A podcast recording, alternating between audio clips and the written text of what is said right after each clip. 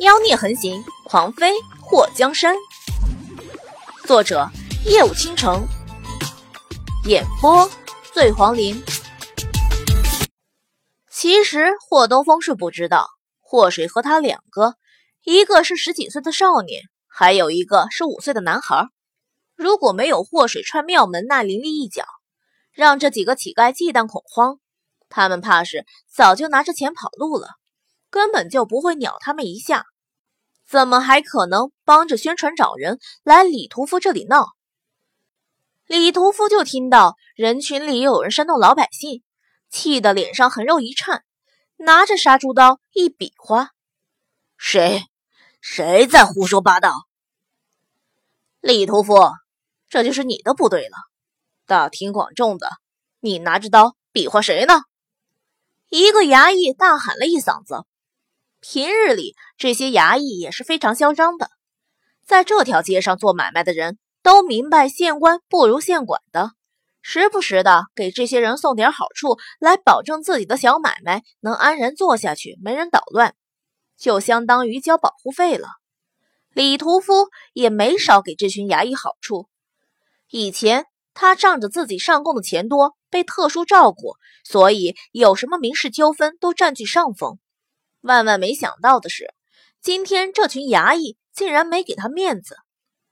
其实他更想不到的是，祸水已经和这些衙役出示了房契，并做出承诺，只要房子要回，就把房子赠送给衙门。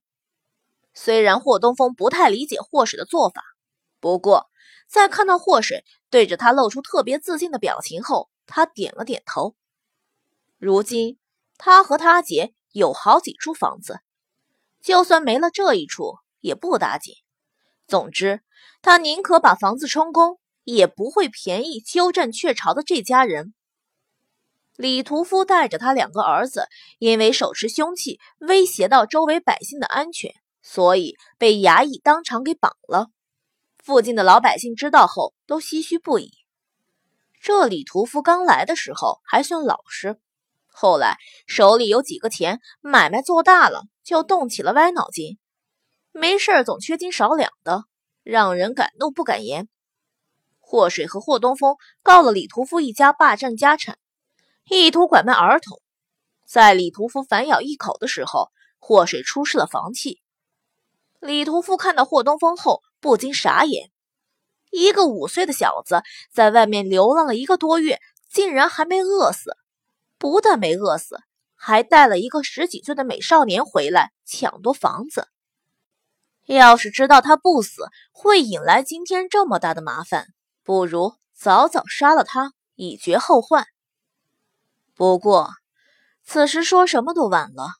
看那些衙役的态度就知道，今天他们一家要是不搬走，就有牢狱之灾。房子要回来了，李屠夫一家。也让衙役从房子里赶了出去。霍东风看到李屠夫一家拿着包袱被衙役赶出房子的时候，都用憎恨的眼神看他，让他有一种被他们目光凌迟的错觉。打了个冷战后，霍东风躲在了霍水的身后。霍水伸出手揽住霍东风的肩膀，扬起下巴看着那狼狈的一家人。看什么看？没看过美男子是不？再看，把你们眼珠子都挖出来！李屠夫带着两个儿子，满脸横肉，抖了抖，恶狠狠地瞪了霍水一眼后，被衙役给推走。今天的仇，他们一定会报的。那两个小子，谁都别想好过。